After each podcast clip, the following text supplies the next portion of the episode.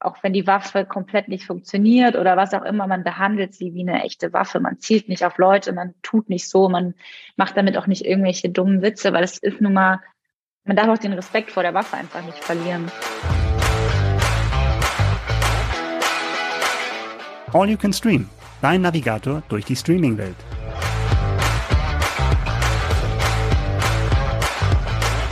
Moin aus Hamburg, aus dem sehr regnerischen Hamburg heute. Wir freuen uns, dass ihr wieder dabei seid bei einer neuen Folge von dem Podcast von TV Digital und Streaming. Herzlich willkommen bei All You Can Stream. Mein lieber Kollege Micha ist wieder mit dabei. Hallo Micha. Hallo Melanie. Micha, du hast neulich ein Thema reingeschmissen, was ich jetzt zum Anfang gerne einmal mit dir besprechen möchte. Und zwar sitzen wir ja in einem, viele von euch da draußen werden es wahrscheinlich kennen, aber wir sitzen in einem Großraumbüro. Du am einen Ende, ich am anderen Ende, damit wir uns bloß nicht so oft über den Weg laufen. Das stimmt. Was die Aufnahmen für den Podcast ein bisschen schwierig macht. Ja, aber gut. absurd, ne? ähm, genau, und das, das Faszinierende ist, wir arbeiten ja alle mit Filmen, wir arbeiten alle mit Serien und äh, wir sind alle äh, relativ große Nerds, kann man sagen. Also die einen mehr, die anderen weniger. Und das bringt so die ein oder andere Problematik äh, mit sich. Ich, ich würde jetzt mal sagen, du bist ein alter Hase. Ich bin noch nicht ganz so lange mit dabei. Das heißt, du hast auch deutlich mehr gesehen als ich. Ähm, und ich habe festgestellt, wenn man da sitzt mit den ganzen älteren Kollegen, mit den erfahrenen Kollegen, dass man ganz oft Sachen mitbekommt, die man vielleicht gar nicht unbedingt mitbekommen möchte über Filme und Serien, die man noch nicht gesehen hat, ähm, die man mhm. aber gerne noch sehen möchte. Also der Spoiler-Alarm ist da relativ groß. Und deshalb dachte ich, vielleicht kannst du mir mal einen Tipp geben, wie du das machst, solche Sachen auszublenden über die Jahre hinweg. Ich weiß gar nicht, ob das so sehr mit dem Alter oder mit der Erfahrung zusammenhängt. Ne? Man muss ja, glaube ich, unterscheiden zwischen Spoilern zu Klassikern und zu neuen Sachen, die vielleicht gerade erst angelaufen sind. Ne? stimmt, und ja. dann, ich weiß gar nicht so, wie die, die Spoiler-Etikette für irgendwelche Klassiker sind. Ne? Also meiner Meinung nach, nach ein paar Jahren bin ich dann auch da gelassener. Wenn wir dann irgendwie Fight Club bis heute nicht gesehen hat, da kann ich da kann man, finde ich, über das Ende ähm, schon mal drüber reden. Aber bei neuen Serien bin ich da auch ein bisschen, bisschen empfindlicher und äh, versuche dann tatsächlich dann wirklich wegzuhören, wenn das irgendwas ist, was ich noch sehen möchte oder was halt ganz, ganz aktuell ist. Ja, Spoiler sind das eine und das andere sind ja manchmal auch so, so Wertungen, weil wir, wir, wir Ja. bewerten die Sachen ja auch. Und wenn ich Mhm. dann von drüben höre, der fand den und den Film irgendwie richtig, richtig gut oder vielleicht auch richtig, richtig doof und ich Mhm. habe den noch nicht gesehen und ich möchte den unbedingt noch gucken, ist das so ein bisschen gemein, weil einem das so ein bisschen, ich will nicht sagen, die Freude nimmt, aber manchmal ändert, also die Grundeinstellung gegenüber den Produktionen ändert sich ja dadurch, wenn man irgendwie schon von jemand anderem was mitbekommen hat. Ja, man geht zumindest nicht mehr ganz unbeeinflusst rein. Ne? Aber ich kenne auch Kollegen, die ich super schätze und äh, ganz oft auf einer Linie bin mit denen geschmacksmäßig. Aber dann kommen halt doch Sachen, wo man ganz unterschiedlicher Meinung ist. Also das gibt's ja dann auch. Ne? Und das hat dann weniger mit mit Expertise oder Erfahrung zu tun, sondern schlicht und einfach mit Geschmack. Und das ähm, das ist dann auch völlig in Ordnung. Ne? Aber ich weiß, was du meinst, ne? dass man dann eben so ein bisschen schon mal mit so einem Vorurteil gegen reingeht in den Film oder in die Serie und die Serie muss erstmal dagegen ankämpfen. Ja, ja, das stimmt. Und das finde ich dann eben manchmal auch ein bisschen schwierig, weil wenn man sich wirklich auf was gefreut hat und dann irgendwie Hm. vorab schon mal eine Klatsche bekommt, von wegen, nee, das wird in die und die Richtung gehen und ähm, ah, konzentrier dich bloß darauf. Und ich dachte, nein, sag's doch nicht.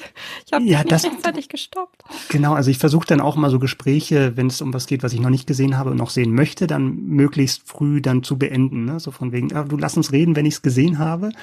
Und auch wenn derjenige, und ich bin ja manchmal auch in der anderen Position, man will das ja dann auch loswerden, ne? wenn man irgendwas besonders gut oder besonders schlecht fand, versuche aber die Leute zu bremsen und dann sag von wegen, nee, sag mal nichts. Nee, ich sag nichts. Aber die letzte Folge, das kam völlig überraschend. Und das, Ja, das reicht mir dann schon, um zu sagen, ah, hättest du es nicht gesagt, weil ich warte jetzt, was ist die Überraschung? Ist die Überraschung, dass es keine Überraschung gibt oder kommt tatsächlich eine Überraschung? ja. Ja, das, sind Das so unsere Probleme im. Großraum. ja, es sind nicht die großen Weltprobleme, aber es sind Probleme, es sind die kleinen Probleme im Alltag. Hm. Ähm, was wir jetzt nicht machen wollen, ist spoilern bei den Sachen, die wir Nee. euch jetzt vorstellen. Die wollen wir euch nämlich wirklich nur ein bisschen anteasern, damit ihr euch dann selber eine Meinung bilden könnt. Ähm, Micha, was haben wir denn heute alles mit dabei? Anteasern könnten wir zum Beispiel, indem wir sagen, wir haben ein paar Superlative in der neuen Folge von All You Can Stream, denn wir haben unter anderem den Film, der dieses Jahr die meisten Oscar-Nominierungen geholt hat, elf an der Zahl, und zwar ist es Everything, Everywhere, All at Once, der im Streaming startet. Dann Superlativ Nummer zwei, die bisher teuerste deutsche Serie startet, das ist Der Schwarm. Unser Kollege Mike hat dazu mit dem Autor Frank Schätzing gesprochen und war am Set dabei. Und dann haben wir äh, das Serienrevival eines Western-Klassikers im Angebot. Django kommt in einer neuen Fassung als Serie. Und Melanie, da hast du, du wirst dich erinnern, mit der Hauptdarstellerin Lisa Vicari gesprochen, die wir ja alle noch aus Dark kennen. Genau. Und ja, es war ein haben, sehr, sehr schönes Gespräch. Aber dazu später was. Bin ich auch, auch schon gespannt. Hab's auch noch nicht gehört. Ähm, und dann haben wir die neue Show von, äh, von Comedian Martina Hill, die bei Prime Video jetzt ein eigenes Format bekommt. Das nennt sich Hilarious, was wir vorab gesehen haben. Dann haben wir noch einen Hill, und zwar Jonah Hill. Der spielt nämlich die Hauptrolle bei You People. Das ist die neue US-Komödie, unter anderem auch mit Eddie Murphy. Und wir haben den Streaming-Tipp der Stars, wieder unsere feste Rubrik. Und da verrät diesmal Ken Duken, was er privat am liebsten streamt. Ja, alles Wichtige dazu, wie immer in den Show Notes. Also schaut mal rein in die begleitende Datei zu unserer Folge. Dort auch verlinkt natürlich zu der sehr, sehr tollen Website Wer streamt es. Da könnt ihr nämlich immer in Echtzeit den Überblick bekommen, wo was gerade verfügbar ist, bei welchem Streaming-Anbieter. Sehr, sehr praktisch. Ja, dann würde ich sagen, legen wir los.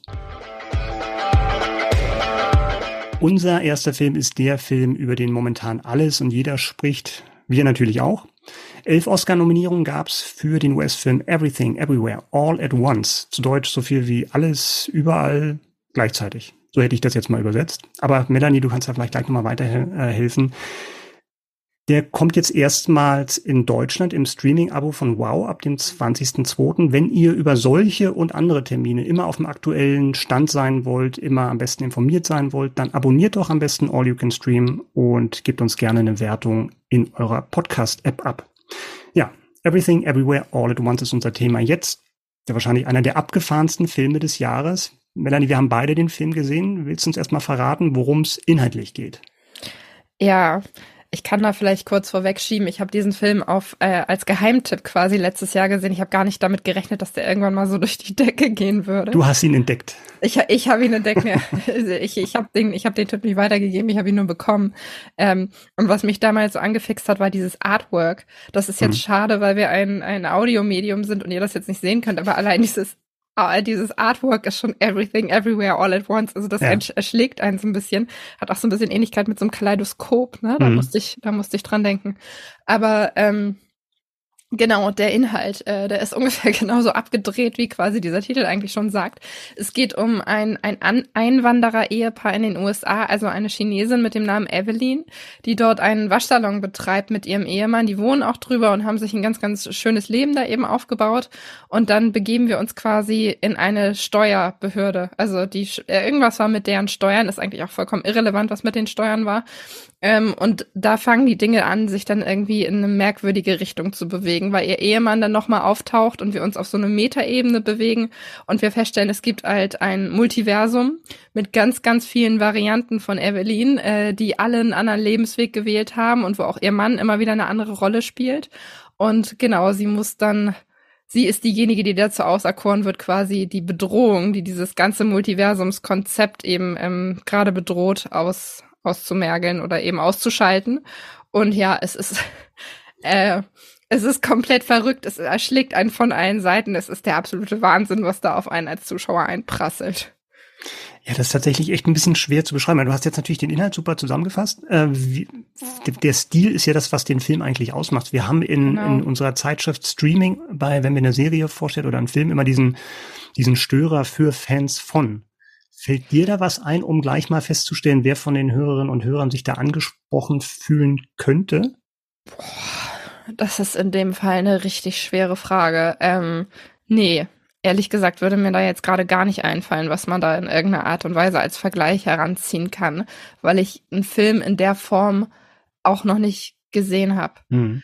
Also ich, äh, ich musste gerade an Doctor Strange äh, Multiverse of Madness denken. Stimmt, der Multiversum ähm, ist gerade so ein Thema, ne? Ja, bei, war das, bei, ja, bei Marvel, ja. Total. Ähm, aber ich weiß jetzt nicht, ob das dem Film in irgendeiner Art und Weise gerecht werden würde, weil wie gesagt, das, was man da sieht, hat man in der Form einfach auch noch nicht gesehen, weil ich glaube, mhm. alle Regeln, die für Filme gelten, die für die Erzählart von, äh, für Erzählstränge gelten oder optische Regeln, werden da einfach außer Kraft gesetzt. Wir haben da irgendwelche Donuts, irgendwelche Bagel, die auf einmal durch die Gegend spazieren. Wir haben irgendwie das Gefühl, es kommt ein Feuerwerk aus dem Nichts, irgendwelche Leute explodieren. Wir auf, mhm. haben auf einmal Gewaltszenen, wir haben kunterbunte, kaleidoskopartige Szenen, wo alles eben auseinanderfällt. Also es ist der absolute Wahnsinn und es ist nichts, was der Zuschauer in der Form, glaube ich, schon mal gesehen hat. Also von mhm. daher, diese Oscar-Nominierungen sind absolut zu Recht, wenn man wirklich auch Innovation loben möchte. Mhm.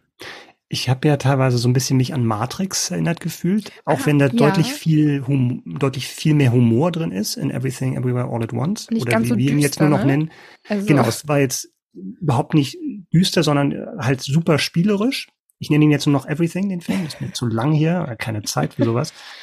Ja, und das mit dem, äh, und auch so ein bisschen diese, diese Vergiss mein nicht oder Being John Malkovich, also total abgedrehte, abgespacede äh, Stil, der da so ein bisschen einge... Vergiss mein, ist das dieses, ja. wir hatten das in der Uni als nur auf dem Eternal Sunshine of the genau, Spotless genau, das, Mind, ist das genau, der? Mit Kate ja, genau. Winslet? Aha, Kate ja. Winslet, Jim Carrey, genau. Ja. Und da fühlt ihr mich so ein bisschen dran erinnert.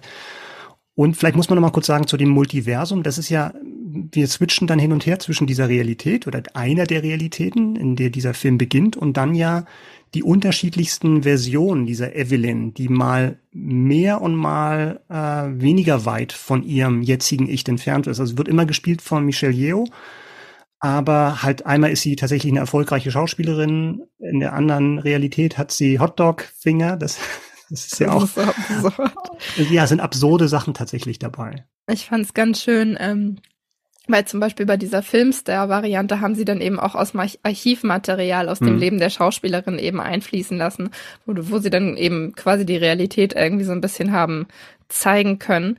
Ähm, gerade das mit den Fingern, was du gerade angesprochen hast, dieser Film mhm. hat auch einen gewissen, also er ist positiv und bunt und schrill, aber er hat auch einen gewissen Gruselfaktor. Er ist ja auch nicht ohne mhm. Grund ab 16 freigegeben. Ähm, da werden jetzt weniger die Wurstfinger der Grund sein, als vielmehr die Tatsache, dass es hin und wieder auch recht gewalttätig zugeht und auch das aus stimmt. dem Nichts, wo man auch nicht so wirklich mit rechnet. Also ich saß dann mhm. so, dachte so, hoch, was passiert denn jetzt gerade? Ähm, und ich weiß nicht, wie es dir ging, aber Jamie Lee Curtis Oh mein Gott, ich habe nächtelang davon geträumt. ja, die spielt in Nebenrolle als Finanzbeamtin, die aber in einer anderen Realität eine andere Rolle spielt, um es mal ganz neutral auszudrücken. Ähm, ja, also mehrere, alle Schauspieler haben mehrere Rollen, die sie praktisch verkörpern. Also auch die Tochter von Evelyn, von der Hauptfigur, spielt dann in unterschiedlichen Realitäten unterschiedliche Rollen. Wie hat's dir gefallen? Wie hat dir der Film gefallen? Ähm, auf jeden Fall ausgesprochen gut aber man ist so ein bisschen erschlagen. Hm. Also das ist eine, eine Seherfahrung, die man in der Form halt noch nie hatte oder sehr, sehr selten hat. Und ich wusste irgendwann gar nicht mehr, wo ich hingucken sollte und dachte so, okay, mein Kopf platzt irgendwann von den ganzen Eindrücken, die man dann hm. da wirklich mitnimmt. Also es ist der absolute Wahnsinn. Es ist auch optisch der absolute Wahnsinn. Es ist, war für mich zwischendurch ein bisschen zu viel, weil ich dachte, okay, das kann ich gar nicht alles so schnell verarbeiten. Man müsste den Film, glaube ich, mehrfach gucken, um das wirklich alles wertschätzen und alles entdecken zu können. Aber das es ist, witzig, ist der ja. Wahnsinn. Also ja, es ist witzig, dass du das sagst mit dem mehrmals schauen, weil ich hatte zwischendurch echt zu kämpfen, muss ich zugeben, weil, weil mir ging es so wie dir. Das war irgendwie überwältigend und so ein Overkill rein optisch. Und ich hatte auch den Eindruck, und ich glaube, das ist auch nicht wirklich äh, von der Hand zu weisen, dass die Regisseure einfach so begeistert waren von bestimmten visuellen Ideen, dass sie gesagt haben, ja, lass uns das noch reinpacken und das noch einmal. Wir haben hier Multiversum, wir können machen, was wir wollen. Und die ja. kommen ja aus dem Musik, diese Daniels, das sind jetzt zwei Daniels, die so ein Regieduo sind und dann auch das Buch geschrieben haben, die kommen ja aus dem Musikvideobereich und das merkt man denen total an. Also dieses visuelle Denken und alles reinzupacken, dass ich da so ein bisschen, ja, ich war so ein bisschen Selbstzweck und so. Und erst am Ende am Schluss hat, kam es dann wirklich zu diesem emotionalen Kern dann zurück. Aber diese beiden Sachen sind für mich so ein bisschen auseinandergelaufen, ähm, dass sich das nicht wirklich getrennt hat. Der, der Stil, dieser verrückte, abgedrehte, optische Stil mit der sehr, sehr ähm, mit der Botschaft oder mit der, mit der Message, die sie rüberbringen wollen oder die Geschichte, die sie erzählen wollen, was ja letztendlich eine Familiengeschichte ist. Eine Absolut. sehr komplizierte Mutter-Tochter-Geschichte. Ja, ja. Also ja, ich kann das eigentlich nur äh, nochmal bestätigen. Ja, also ich hatte auch zwischendurch das Gefühl, jetzt gehen wir hier nur auf Optik und im Grunde hm. am Ende kommen die Emotionen dann irgendwo nochmal hoch. Was ich aber auch sehr zu schätzen wusste. Also klar, das ist vielleicht nicht perfekt und das ist nicht irgendwie genau auf den Punkt, was man jetzt erwartet hätte, aber genau das macht den Charme dieses Films eben aus. Ne? Dass sie mal was probieren, dass du irgendwie die Möglichkeit hast, ins Kino zu gehen und dich in der Form oder auch eben zu Hause zu gucken und dich dann mal überraschen zu lassen und Dinge zu sehen, die du in der Form eben noch nie gesehen hast. Ich bin sehr überrascht, also ich bin sehr gespannt, wie der letztendlich bei den Oscars abschneiden wird. Elf Nominierungen sind eine ganze Menge. Mhm. Ähm, gerade bester Film. Ich weiß nicht, also ich finde es immer schwierig, wenn du so viele Nominierungen hast, ist es halt, hm. kannst du auch ganz tief sinken. Ne? Also es ja. ist äh genau, das ist ja oftmals das Phänomen, dass der, der die meisten Nominierungen hat, dann automatisch als großer Favorit geht, was ja ein bisschen Quatsch ist, weil du kannst ja trotzdem irgendwie breit aufgestellt sein, aber in keiner Kategorie der Top-Favorit sind. Wo ihr, glaube ich, gewinnt, ist auf alle Fälle, und das klingt jetzt ein bisschen abwendend, aber ist Schnitt. Also was da ja. geleistet wird, das fällt tatsächlich schon auf. Ja. Ähm, ja. Also leider eine Kategorie, die immer sehr untergeht, aber ja. Ja, völlig unterschätzt, dabei so, so wichtig. Ja, also Everything, Everywhere, All at Once startet am 20.02. bei Wow. Die teuerste Serie des Landes oder überhaupt, also die teuerste Serie, die wir in Deutschland bislang hatten, ist unser nächstes Thema. Und zwar geht es um den Schwarm ab dem 22.02. in der ZDF-Mediathek verfügbar, alle acht Folgen. Wir hätten das große Glück gehabt, kann ich sagen, einen Kollegen einzuladen, der jetzt leider erkrankt ist. Ganz, ganz liebe Grüße an Mike, der am Set vom Schwarm war und uns deshalb hätte viel erzählen können. Micha, du kannst uns aber trotzdem auch eine ganze Menge erzählen, weil du äh, dich mit Mike zusammengetan hast und ihr euch da kurz geschossen habt. Ja, gute Besserung, gute Besserung an der Stelle an Mike. Gute Besserung jetzt gibt's, an Mike. leider nur Micha statt Mike, aber da müsst ihr jetzt alle durch.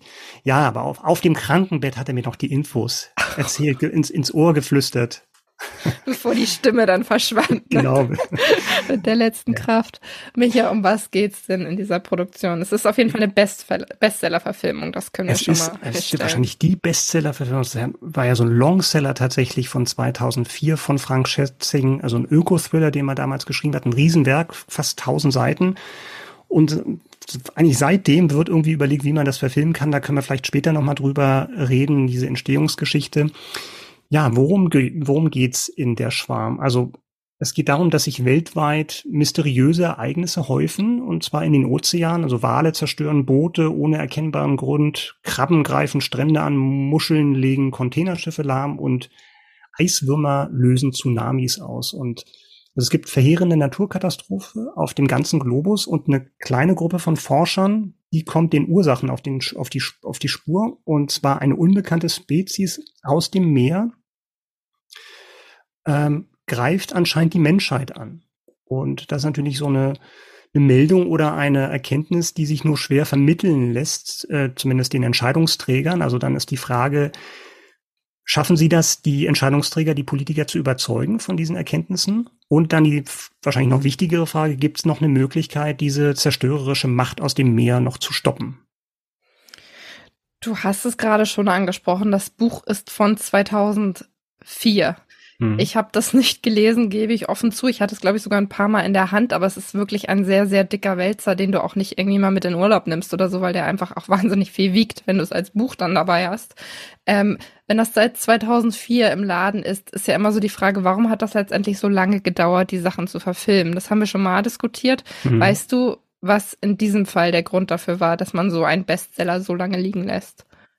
Ich glaube, das gab wieder mehrere Gründe, wie es ja meistens der Fall ist, ne? wenn es dann irgendwie so eine lange Entstehungsgeschichte gibt. Also selbst die, die ZDF-Produktion, die es ja jetzt geworden ist, dann auch so eine europäische Co-Produktion, also auch mit vielen Produzenten aus dem Ausland, aber auch Darsteller ist ja sehr multi-international, äh, multinational aufgebaut, die Darstellerriege, über die wir vielleicht noch sprechen werden.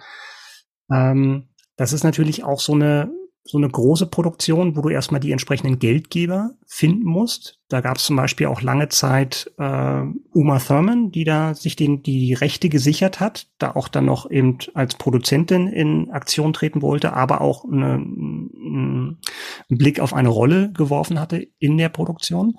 Das hat sich dann zerschlagen ich glaube, die sind ganz gut gefahren, dass es jetzt mittlerweile anders als es 2004 der Fall gewesen wäre, daraus tatsächlich eine Serie zu machen, weil 2004 wäre die normale Lösung gewesen, okay, wir machen das als Kinofilm, vielleicht auch als zwei Kinofilme, aber jetzt haben die tatsächlich sehr viel mehr Zeit. Du hast die acht Folgen schon angesprochen und das wahrscheinlich dann auch das richtige Format, um dem Stoff, der sehr umfangreich ist, dann auch Rechnung zu tragen teuerste Serie des Landes ist das, womit sie in fast jedem Kontext erstmal betitelt wird. Ähm, mhm. Was macht das denn so wahnsinnig teuer?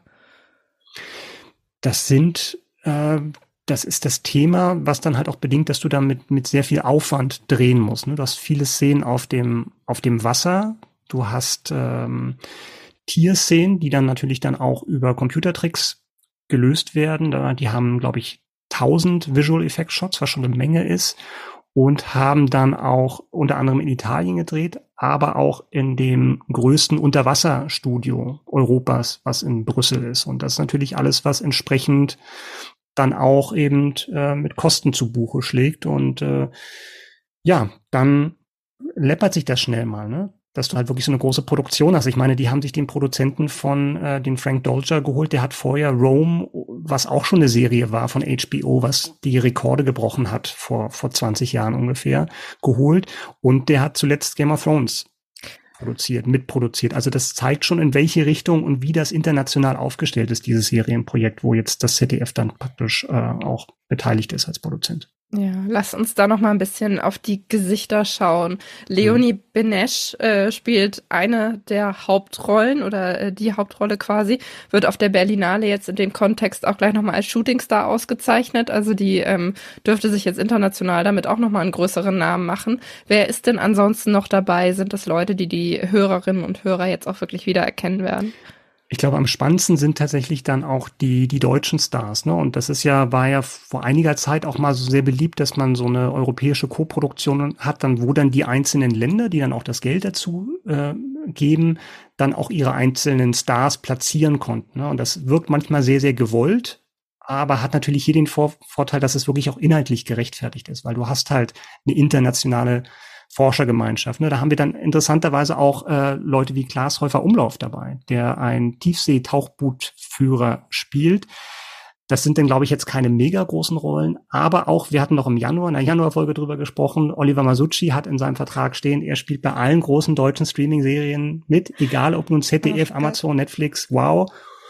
Ja, und der ist natürlich auch diesmal wieder dabei als Schiffskapitän und ähm, ja, das ist dann wirklich dann so ein Multi-Personen-Cast, also große, große Besetzung, ähm, um, um die es dann auch bei der Schwarm geht. Also da auch nah dann am Buch, wobei da ist dann wieder interessant, dass sich dann auch Frank Schätzing, mit dem hatte ja unser Kollege Mike auch gesprochen und Mike hatte ihn darauf angesprochen, was so Veränderungen sind im Vergleich zum Roman. Und da hat er interessanterweise gesagt, dass er eben, weil das halt jetzt schon fast 20 Jahre her ist, dass er den Roman geschrieben hat, natürlich was heißt natürlich, aber sehr gesagt hat, okay, wenn wir jetzt die Serie machen, dann muss die ein bisschen anders aussehen. Die, die Landschaft sah damals ein bisschen anders aus. Und das fängt dann dabei an, dass er sagt, wir müssen da ein bisschen jünger werden. Also er hat dann so einen alten Wissenschaftler gehabt und da wurden dann teilweise auch andere Figuren etabliert, die jünger sind, die auch ein bisschen weiblicher sind.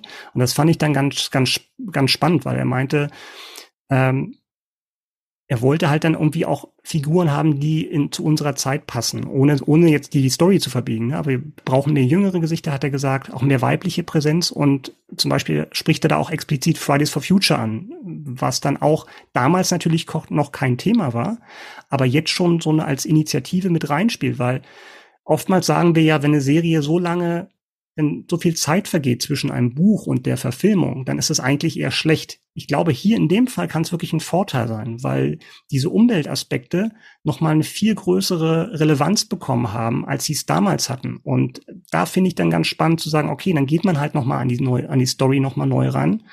Und er meinte, ähm, dann auch zu sagen, wir verändern das auch, weil damals diese ganzen Ereignisse, die ich eingangs beschrieben habe, wenn die heute passieren würden, würde sich das viel schneller verbreitern, äh, verbreiten, eben über soziale Netzwerke, über die Medien, die wir heute haben, die damals noch in den Kinderschuhen steckten. Und deswegen kommt diese ganze Dynamik sehr viel schneller auf. Und dem musst du dann auch im, im Drehbuch im Vergleich zum Roman Rechnung tragen. Also das fand ich ganz spannend und ich glaube, die Zeit spielt tatsächlich äh, der Serie jetzt in die Karten. Was ich da jetzt auch sehr, sehr positiv draus mitnehme, ist, dass Frank Schätzing ja an der Serie jetzt scheinbar selber sehr intensiv mitgewirkt oder irgendwie noch Input von außen gegeben hat, weil es ja letztendlich dann auch sein Buch gewesen ist.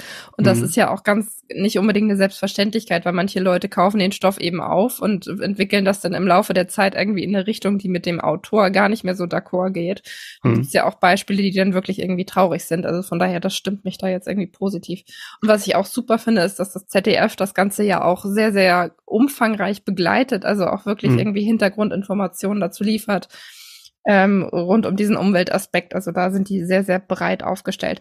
Eine Sache noch, Micha Mike war am Set. Ähm, wie viel hat er denn da tatsächlich sehen können? Inwieweit haben sie ihn denn da hinter die Kulissen blicken lassen? Hat er dazu was verraten oder ist das noch unter großer Geheimhaltung? Er war tatsächlich da in Brüssel bei dem Unterwasserstudio dabei. Über die einzelnen Szenen genau durfte jetzt nicht so viel erzählen. Ähm, und dann ist natürlich auch das Set, ist, sind die einen Eindrücke und sowas, aber dann ist natürlich auch mal spannend, wie viel wird dann noch mit CGI dazu dazugefügt, ne? Und das ist eine Serie, wo wirklich beides kombiniert werden muss. Ne? Also die, die realen Drehs dann eben in diesem Studio oder halt dann auch in Italien mit den Computertricks, Tricks und da ist dann auch einiges dabei und ähm, bin gespannt tatsächlich, wie ähm, wie das dann auch sein wird, äh, wenn es wie das aussehen wird, wenn dann die Serie dann komplett startet. Der Schwarm ist ab dem 22.02. in der ZDF-Mediathek verfügbar. Wenn ich an Western denke, dann denke ich an Melanie.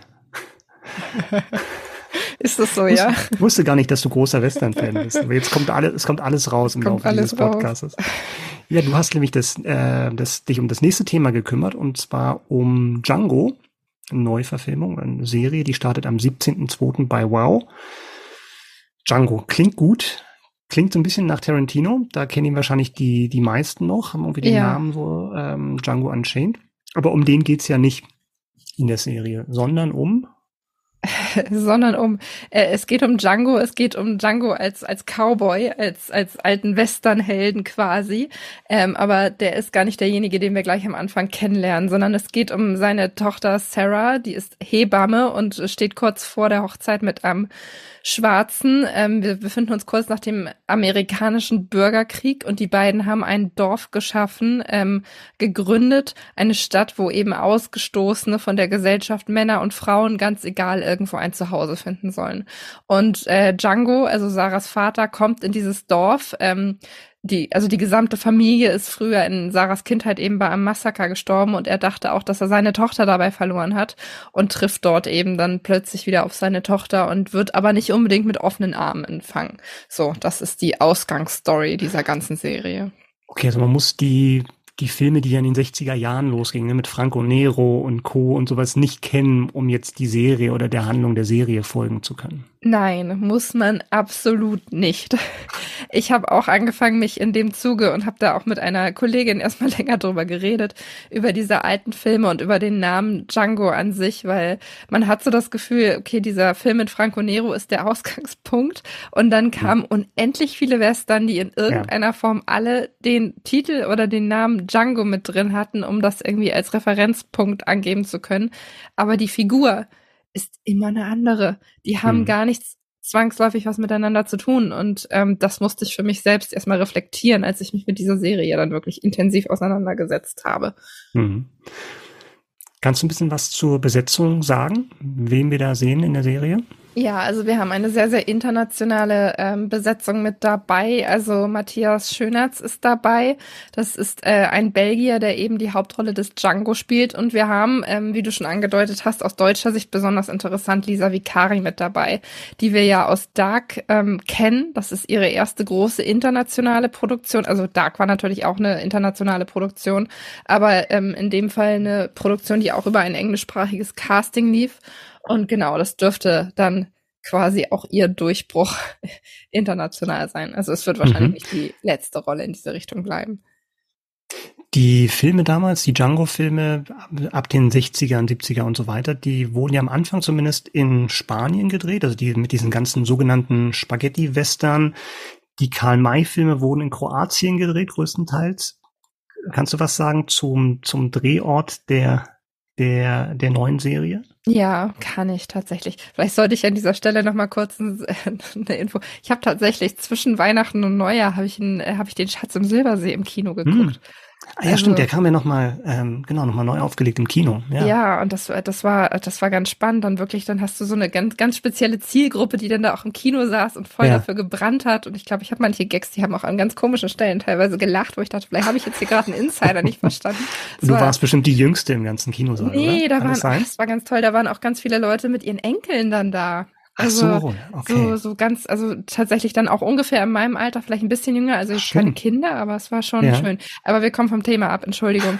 Äh, was war die Frage der Drehort? Wo die Serie gedreht wurde. ähm, genau, also dieser Vikari hat ähm, da auch ein bisschen drüber gesprochen, gedreht wurde in Rumänien. Und mhm. dann haben sie da halt ein ganz, ganz großes internationales Set aufgebaut. Die Setsprache war natürlich Englisch, weil du aus allen Ländern irgendwelche Menschen dabei hattest, aber Hauptdrehort war in dem Fall dann wirklich Rumänien, wo sie eben auch äh, ein entsprechendes Set aufgebaut haben. Rumänien scheint im Kommen zu sein, weil ich auch letztens gehört habe, dass äh, Wednesday da zum Echt? allergrößten Teil dort gedreht wurde. Ja, also die gut. Scheinen da irgendwie richtig dann irgendwie Werbung zu machen für ihren Drehstandort. Wie hat dir denn die Serie gefallen, Django? Ich bin da relativ unvoreingenommen rangegangen, weil wie gesagt, ich habe mich jetzt nicht mit Tausenden, also in der Uni hast du klar ein paar Western geschaut oder und sowas, aber ich habe mich jetzt nicht mit 20.000 Western vorher beschäftigt hm. und dementsprechend als großer Pferdefan auch äh, habe ich mich sehr über diese Deswegen wolltest du das Thema machen. Jetzt Deshalb wollte ich das Thema machen. Äh, es gibt noch andere Gründe, aber das möchte ich jetzt hier nicht weiter ausführen, sonst, sonst äh, artet das ein bisschen aus. Aber ähm, hatte ich tatsächlich Spaß daran. Es ist brutal an mancher Stelle. Hm. Natürlich ist es brutal. Es ist halt eben auch ein Western. Ähm, könnte wahrscheinlich noch deutlich brutaler sein oder noch ein bisschen düsterer, werden jetzt mhm. wahrscheinlich einige Western-Fans sagen. Für mich war das in der Form absolut ausreichend. Das ist ein ganz, ganz tolles Ambiente, was da geschaffen wird. Also du hast wirklich das Gefühl, du reist ins 19. Jahrhundert und bist live mit dabei bei den ganzen Sachen, die da passieren. Und auch die Darsteller sind äh, durch und durch überzeugend. Ich war, ich selber war bei Lisa Vicari auch ein bisschen skeptisch, weil ich gedacht habe, wie viel kann sie denn über Dark hinaus? Also war ich sehr, sehr neugierig und sie füllt diese Rolle äh, komplett aus. Also ich war positiv überrascht von ihrer Performance da. Und dann hören wir doch mal rein in dein Interview mit Lisa Vicari. Ich freue mich sehr, dass sie heute da ist. Hallo und herzlich willkommen, Lisa Vicari. Hallo.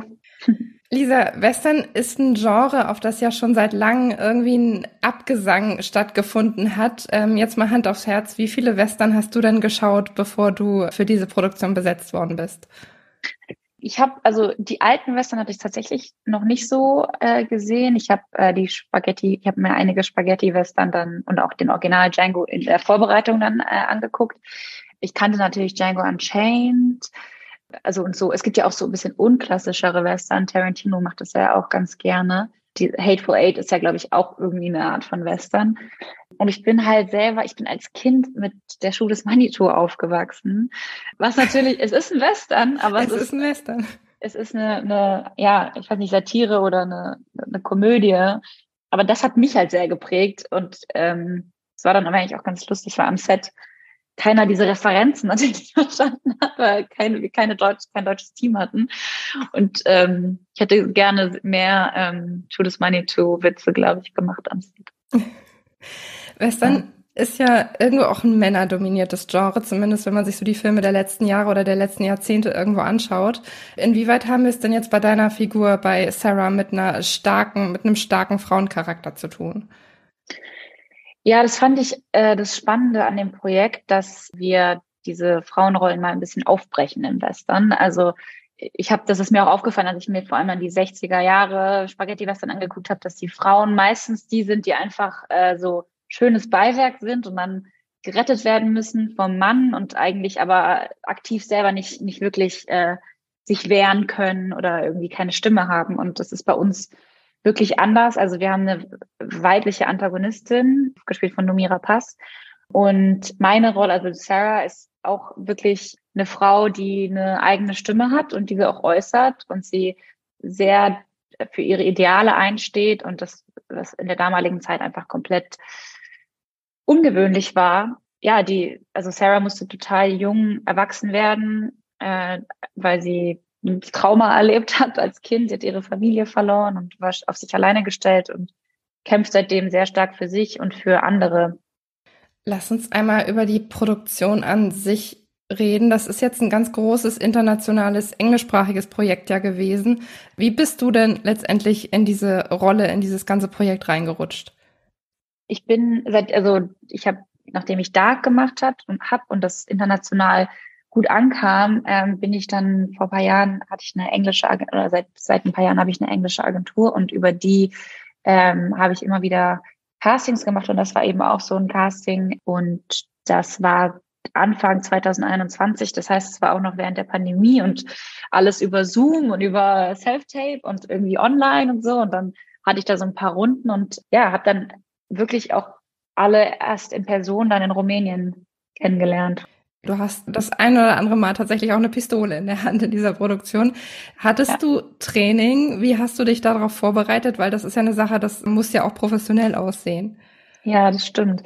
Ähm, wir haben zumal diese alten Revolver und Schroteflinten und sowas, die funktionieren auch alle so ein bisschen eigen. Auch gerade das Nachladen und sowas ist kompliziert. Wir hatten das Training dann eher so am Set ähm, mit unserem, es gibt immer so einen Waffenkoordinatoren und der hat alle und der hat Über, den Überblick und guckt, dass das alles sicher ist und sowas.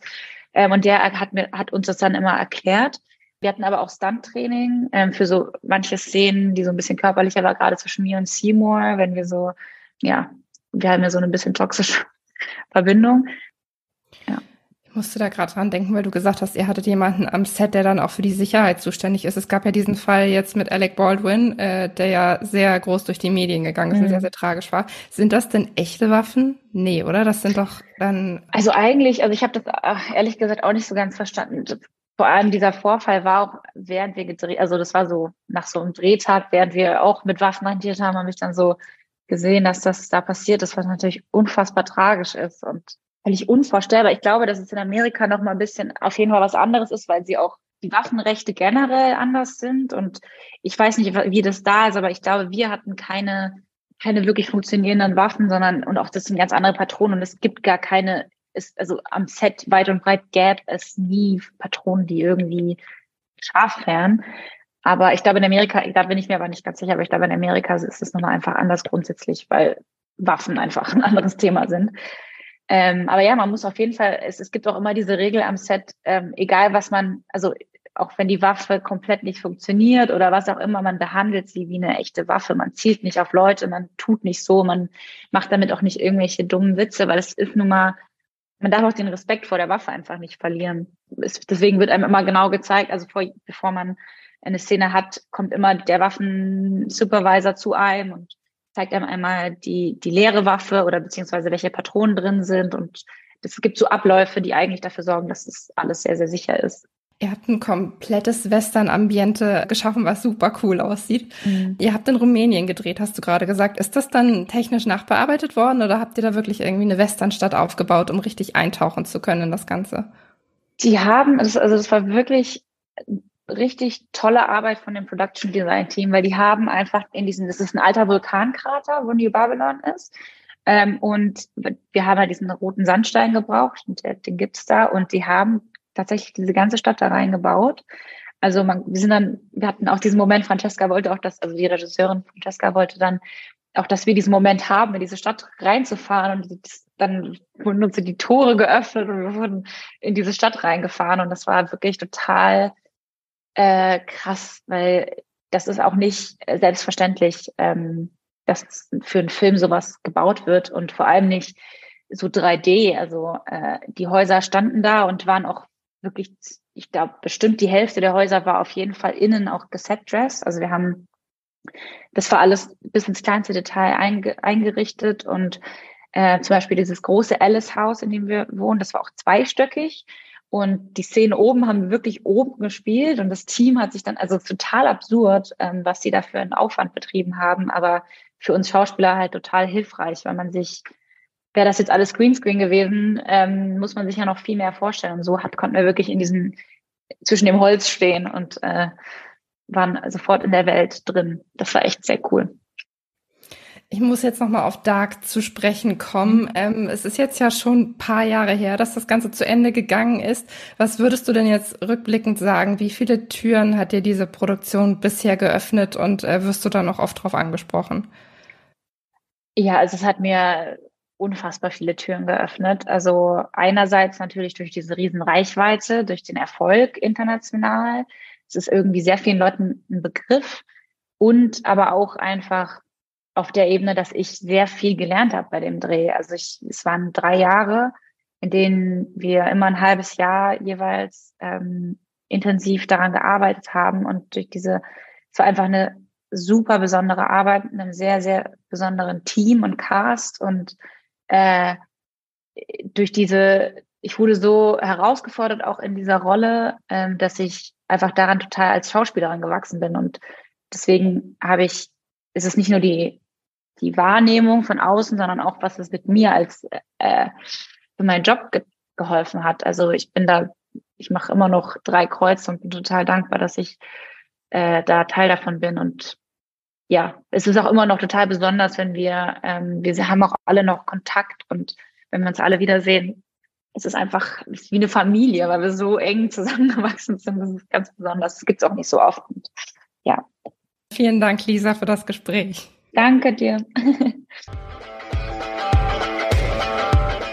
Hilarious ist unser nächstes Thema, ab dem 9.2. bei Prime Video verfügbar. Äh, Martina Hill steht im Fokus. Es handelt sich um eine, um eine Sketch-Show, wenn ich das jetzt richtig formuliere. Micha, ja. du hast dich damit beschäftigt. Erzähl doch mal ein bisschen mehr.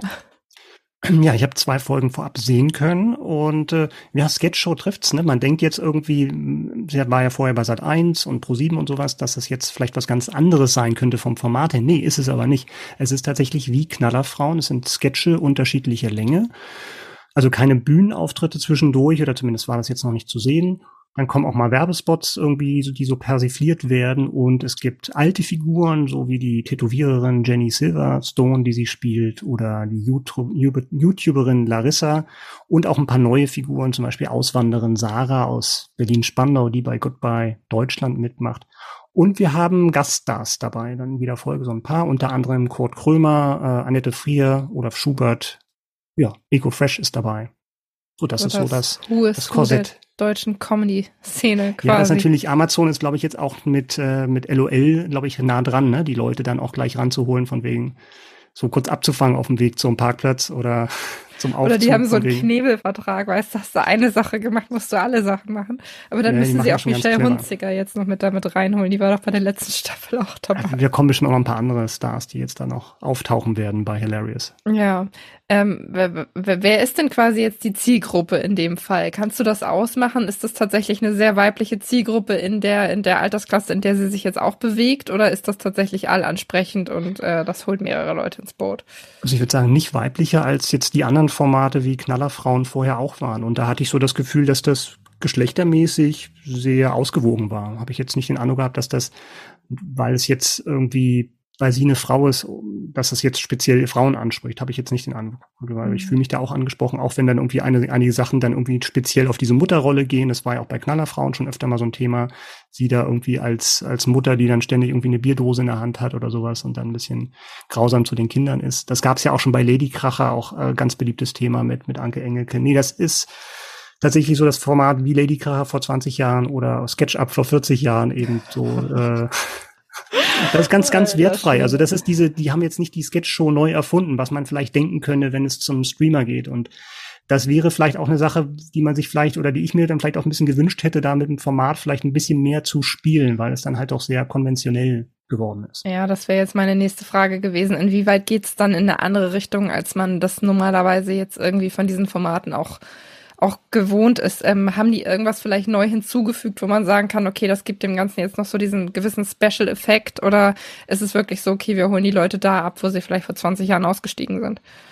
Ähm, es gibt manchmal so Fortsetzungen, aber das wäre jetzt wirklich auch nicht jetzt große Innovation. Ähm, das gab es, glaube ich, bei Switch auch schon, dass bestimmte Sketche dann irgendwie so einen Break hatten und dann nochmal aufgenommen werden in der gleichen Folge oder sowas. Aber das würde ich jetzt nicht als als großes, äh, große Neuerungen bezeichnen. Nee, das ist, das muss ja auch gar nicht sein, dass das jetzt irgendwie ähm, neu erfunden ist. Was, was mir so ein bisschen Probleme bereitet hat. Also ich finde, Martina Hill ist eine begnadete Performerin und ich finde es wirklich extrem wandelbar und eine der besten, die, die es in Deutschland gibt. Und ich finde, die hat die hat wirklich internationales Niveau. Also das ist jemand, wo ich sagen könnte, die könntest du bei Saturday Night Live reinstellen und die würde da überzeugen und würde da mithalten können mit den besten Sketch-Comedians der USA, die dann wahrscheinlich auch die besten Sketch-Comedians der Welt sind. Aber ich finde was ich, womit ich ein Problem habe, ist, dass die, dass das Format das weiß, was Martina Hill alles kann und sich so ein bisschen darauf verlässt und dann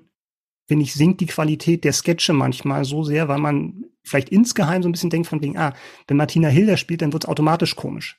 Das heißt, man muss dann vielleicht nicht mehr inhaltlich so sehr rangehen. Ja. Und das, und das finde ich, dass da die Qualität der Sketche mit ihrer Qualität nicht immer mithalten kann. Ich frage mich, ist sie denn da eigentlich auch an den Sketchen beteiligt? Oder ist sie wirklich die Performerin? Sie schreibt die dann auch mit oder ist das komplett mit, genau. voneinander. Du hast dann halt mehrere Leute, die dann ähm, okay. da mit dran schreiben. Ne? Also insofern wird das dann auf mehrere Schultern verteilt. Ne? Aber ich habe tatsächlich manchmal den Eindruck, irgendwie, das ist dann da, da, da fehlt dann manchmal noch so ein bisschen was, ne? Also da sind dann Sachen dabei, wo dann, also wenn es dann irgendwie darum geht, sie hat irgendwie eine Hochzeitsfrisur, eine ganz aufwendige gemachte und äh, muss dann aber frische Luft schnappen im Auto, macht das äh, auf der Autobahn das Fenster auf und dann ist die halt dann völlig verwuschelt. Und das ist dann, das soll dann die Pointe sein. Und das so. ist mir dann zu wenig und sowas. Und das ist dann nur jetzt nur ein Beispiel.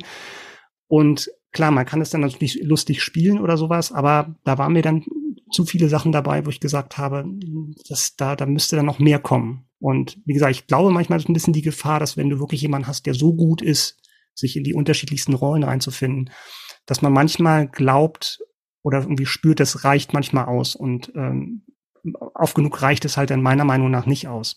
Das ist aber ein Wahnsinnskompliment, was du ihr da gerade gemacht hast, ne? Also das muss man, das, also das muss man sich auch erstmal erarbeiten, das ist mich so formuliert. Absolut. Also ich bin da wirklich, äh, äh, wirklich immer wieder baff, wenn ich, wenn ich sie sehe. Und ähm, was sie alles wirklich dann mit, mit, mit kleinsten Nuancen spielen kann und so. Und ähm, ja, umso bedauerlicher ist es halt, wenn das dann wenn die Sketche dann halt das nicht richtig fordern ne? oder sich so ein bisschen sehr darauf verlassen. Das ist dann irgendwie, wo ich sage, ah, das weiß nicht, ob das dann wirklich schon, ja, ob das dann schon das Format hat. Ne? Und das war so ein bisschen enttäuschend, finde ich, als ich jetzt die, die ersten Sachen gesehen habe. Aber es gibt dann halt auch wieder Lichtblicke, wo du, wo du dann irgendwie merkst, da passt dann irgendwie auch der Inhalt und die Form dann so zusammen. Also sie spielt dann auch wieder die angesprochene Larissa, diese YouTuberin, die ja auch bei der Heute-Show öfter mal vorkommt.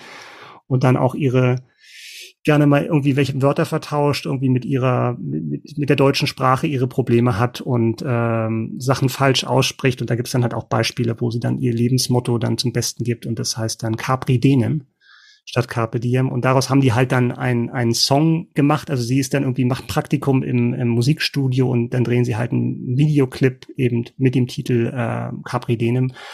Und das ist schon sehr witzig. Und also es würde mich sehr, sehr wundern, wenn das nicht viral gehen würde. Wenn man dann nicht irgendwie in ein paar Wochen dann sehen kann, irgendwie Martina Hill dann eben mit diesem Song, den sie da geschrieben haben für die Show. Das ist schon gut gemacht. Spannend. Weißt du, wo ich die, glaube ich, das erste Mal wirklich bewusst, also jetzt Larissa gesehen habe, war hm. in der Helene Fischer Show. Das ist schon okay. Jahre her, glaube ich. Da okay. hat sie dann mit eben Helene Fischer performt und da waren die beide so komplett drüber, dass ich auch dachte, holy shit. Äh, aber, aber das ist tatsächlich in Erinnerung geblieben. Also von daher bin ich gespannt, ob da jetzt in dem Fall tatsächlich auch was so richtig durch die Decke geht. Hm. Hilarious, ähm, ab dem 9.2. bei Prime, bei Prime Video verfügbar. So, nächstes Thema. Der Streaming-Tipp der Stars steht an. In der Rubrik verraten uns ja regelmäßig deutsche Stars ihre Lieblingsserien, Filme oder Dokus. Diesmal ist dabei Ken Duken. Den sehen wir ab 24.02. in seiner neuen Wow-Action-Thriller-Serie Drift Partners in Crime, wo einen Polizisten spielt, der in den Mittelpunkt einer internationalen Verschwörung gerät. Worum es aber in Ken Dukens eigenem Streaming-Tipp geht, das verrät er uns jetzt selbst.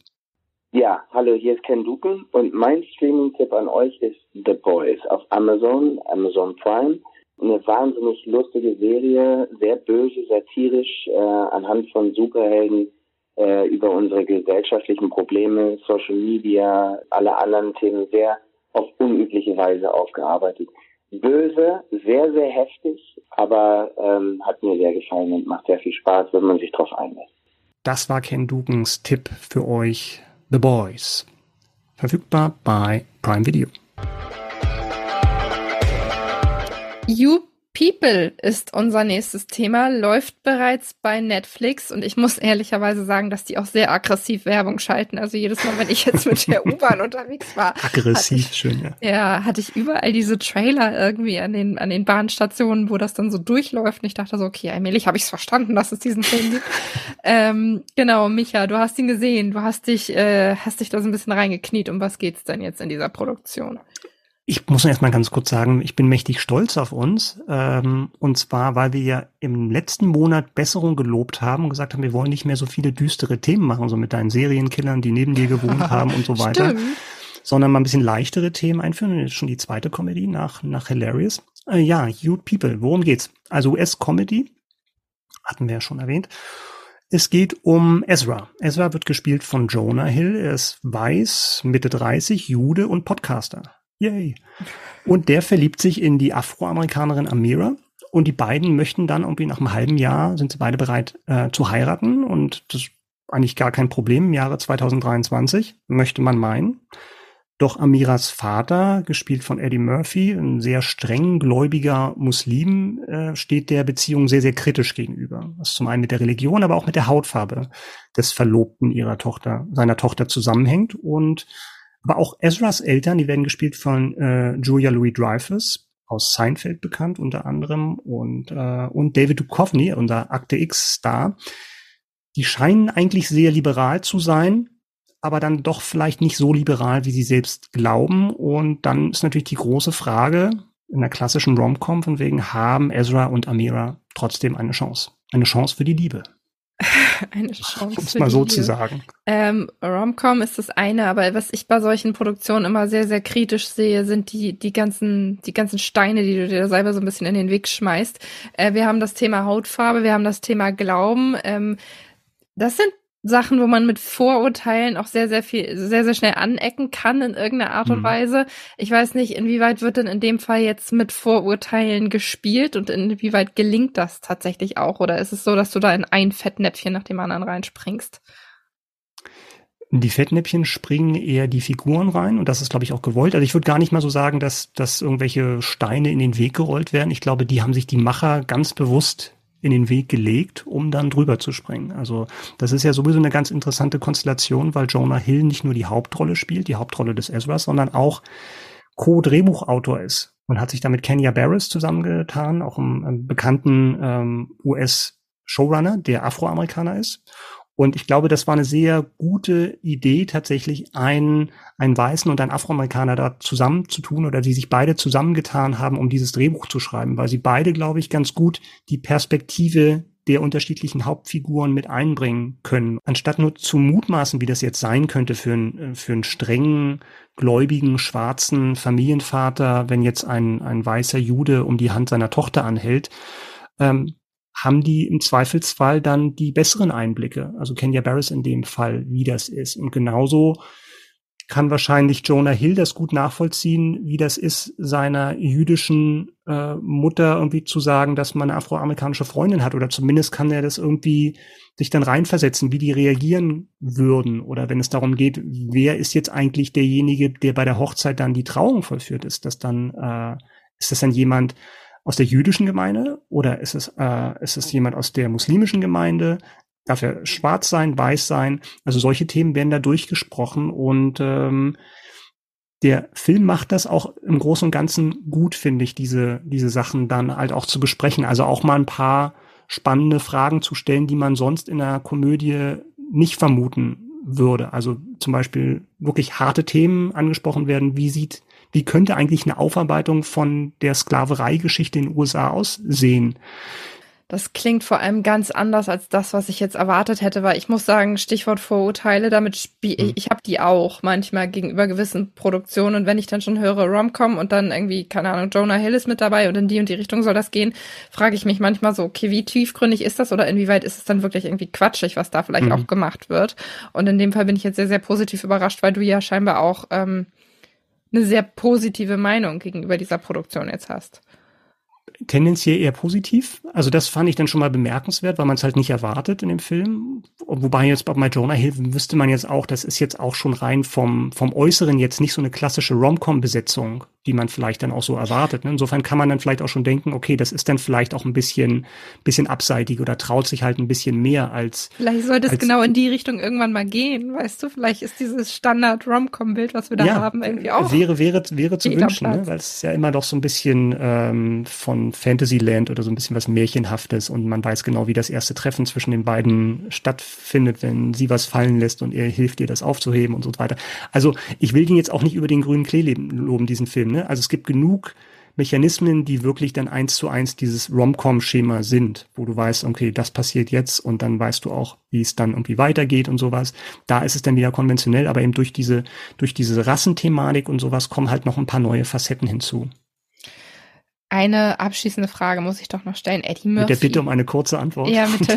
natürlich immer. Standardinterviewsatz. Nee, wir haben Zeit. Wir können uns auch Zeit lassen. Wir Ach sitzen so. die Schranken hier selber. So. Ähm, ich dachte Eddie, schon, die nächste Konferenz steht irgendwann an. Ja, bestimmt auch. Aber wir, wir nehmen Podcast auf. Deshalb ist das jetzt in Ordnung. Ähm, bitte nicht stören im Großraum. Ähm, Eddie Murphy ist mit dabei. Ja. So, wo war, also äh, Dr. Doolittle ist erschreckenderweise schon sehr, sehr lange her, habe ich festgestellt. Also sehr, sehr lange, das war sogar in den 90ern. Mein Gott, wo ist die Zeit geblieben? Ähm, deshalb fragte ich mich so, ich habe mal so seine Biografie durchgeblättert, mhm. bin seine Filmografie durchgegangen, habe festgestellt, okay, so viel hat der jetzt in den letzten Jahren auch wirklich nicht gemacht. Eddie Murphy ist ein Riesenname, aber wo mhm. zur Hölle war der eigentlich überhaupt die letzten Jahre? Privatier wahrscheinlich. Ähm, ja, das ja. haben sich ja viele gefragt, ne, wo der war und warum er aufgehört hat. Dann gab es ja so ein, so ein eher so ein kleines Comeback ähm, dann mit Dolomite bei bei Netflix und so. Hatte ja vorher auch, also vor dieser Pause ja dann sogar noch mit Dreamgirls sogar seine erste Oscar-Nominierung bekommen, ne? Wo er ja extrem enttäuscht war, dass er die nicht bekommen hat. Also wo wir vorhin über Oscars gesprochen haben. Da, wenn ich mich da richtig erinnere, hatte er dann auch nach der Verleihung seiner Kategorie dann auch den Saal verlassen. Weil er, oh das, aber das er, fällt dann unter schlechter Verlierer, oder? Ja, ja also das, das kann man, glaube ich, so verbuchen. Und ähm, ja, und hatte ja dann immer wieder Filme, wo du gemerkt hast, er macht das einfach nur, um irgendwie Kohle zu verdienen. Ne? Und dabei kann der so viel mehr, gerade wenn man sich so die frühen Sachen anschaut. Und ähm, ist auch eine andere Rolle diesmal. Ne? Man merkt ihn dann auch schon das Alter an jetzt und spielt einen sehr stoischen, stoischen Vater, der da sehr skeptisch dem, dem Schwiegersohn gegenüber ist, wo man jetzt nicht sofort denkt von wegen, ja, dafür holen wir doch Eddie Murphy. Das ist doch genau sein Ding. Den, den hast du ja eigentlich unter anderen Rollen irgendwie abgebucht und äh, macht das aber trotzdem gut. Ne? Hatte so eine, so eine, wirklich so eine, so eine Elder Statesman Ausstrahlung mittlerweile, äh, dass er gar nicht viel machen muss, um Respekt einzuflößen. You People ist bereits bei Netflix verfügbar. Wir starten unsere Lieblingskategorie klein, aber wichtig, äh, wie wir sie ganz individuell jedes Mal anders nennen, mit einer weiteren Rom-Com. Und zwar startet äh, Your Place or Mine am 10.2. bei Netflix und Michael, ehrlicherweise das, was du eben als Standard Rom-Com-Szenario in den Raum gestellt hast, haben wir hier genau dabei. Wir haben nämlich äh, Reese Witherspoon mal wieder am ja. Start bei einer Rom-Com, äh, die ja das prägende Gesicht auch der letzten Jahrzehnte quasi dieses Genres so ein bisschen war. Ähm, und zwar an ihrer Seite spielt Ashton Kutscher und die beiden spielen äh, zwei Freunde, die seit Ewigkeiten befreundet sind, mal was miteinander hatten, aber mittlerweile eben nur noch, nur noch Best Buddies sind, natürlich auch Standardszenario quasi. Mhm. Und sie wohnen an unterschiedlichen Enden des Landes. Der eine in LA, der andere in New York. Und äh, äh, sie ist mittlerweile alleinerziehend, aber er ist nicht der Vater, aber sie ist alleinerziehend und er ist eben Marketingleiter und genießt sein Single-Leben. Und die beiden tauschen die Wohnung und ja, fangen dann eben was mit anderen Menschen an und wie das bei einer Rom-Com standardmäßig so ist, wissen wir alle, wo es hinführt. Lass ähm, mich raten. Ja, es ist, es ist am Ende geschieden und nichts läuft mehr gut. Genau. Ähm, Your Place or Mine ab dem 10.2. bei Netflix verfügbar. Ich habe äh, was anderes. Ich habe eine Serie dabei und zwar The Consultant, denn auch Christoph Walz, seines Zeichen ja zweifacher Oscarsieger, macht jetzt in Serie. Und in The Consultant spielt er einen undurchsichtigen externen Berater, der die Geschäfte einer Softwarefirma auf Vordermann bringen soll. Und das hat aber ungeahnte Folgen, ähm, die Methoden, die er da anwendet. Ja, das ist eine Thriller-Serie, die aber auch Humor zu bieten haben soll. Bin gespannt, was dabei rauskommt. Zu sehen gibt's das ab 24.02. bei Prime Video. Ebenfalls am 24.02., diesmal aber bei Netflix, läuft äh, Formula One Drive to Survive, die mittlerweile fünfte Staffel. Und der Grund dafür, weshalb ich mittlerweile Formel 1-Fan bin, weil ich nämlich diese Serie gesehen habe und die mich von dem Sport tatsächlich überzeugt hat. Es geht um die vergangene Saison. Es ist keine Überraschung, dass auch in der Serie Max Verstappen Weltmeister wird. Aber es werden. das wäre cool, finde ich. Ein anderes Ende schreiben. Einfach mal umgeschrieben, ja, es hätte schon was. Ähm, nee, genau. Und es werden die Hintergründe zu dieser Saison erzählt. Es wird, wie wir das schon aus den vergangenen Staffeln kennen, natürlich auch ein bisschen überdramatisiert, ein bisschen damit gespielt mit den Rivalitäten. Und genau, es ist auf jeden Fall für alle Formula, äh, Formel 1-Fans ein Vergnügen, sich das anzuschauen. Formula One ab dem 24.02. bei Netflix. Ja, wir sind durch. Wir das sind war durch. der Februar. Ähm, ja, hat Spaß gemacht, Micha. Finde ich auch. War gut. Auf jeden Fall. Und ich würde dich bitten, also jetzt bei den Sachen, über die wir geredet haben, ist Spoilern jetzt äh, eher fehl am Platz, weil ich da jetzt schon sehr, sehr gut informiert bin. Ich weiß, du sitzt am anderen Ende des Büros, aber wenn du anfängst, über Serien und Filme zu reden, von denen du weißt, dass sie mich interessieren könnten und ich sie noch nicht gesehen habe, stimme senken. War das ein Hinweis, dass das in der Vergangenheit nicht immer der Fall war? Ich möchte das jetzt nicht so betonen, aber wenn du okay. das daraus interpretierst, dann ist das deine eigene, eigene okay. Entscheidung. Vielleicht sollten wir dann nochmal eine Altersgrenze machen. Ab wie, wie alt dürfen die Serien sein, damit ich offen drüber reden darf? Ja, da müssen wir okay. vielleicht dann nochmal off eher nochmal drüber Oder sprechen. ich gebe dir eine Liste, weißt du, an Sachen, die ich Das- alle genau, noch das ist gucken auch möchte. schön. Vielleicht versuchen wir das Genau. mal auf die Art und Weise. Genau. Genau. Wir würden uns auf jeden Fall freuen, wenn ihr äh, nächstes Mal wieder dabei seid, wenn wir euch Anfang März die Highlights des Monats präsentieren. Also bis dahin macht's gut und ja, viel Spaß beim Stream. Macht's gut. Tschüss.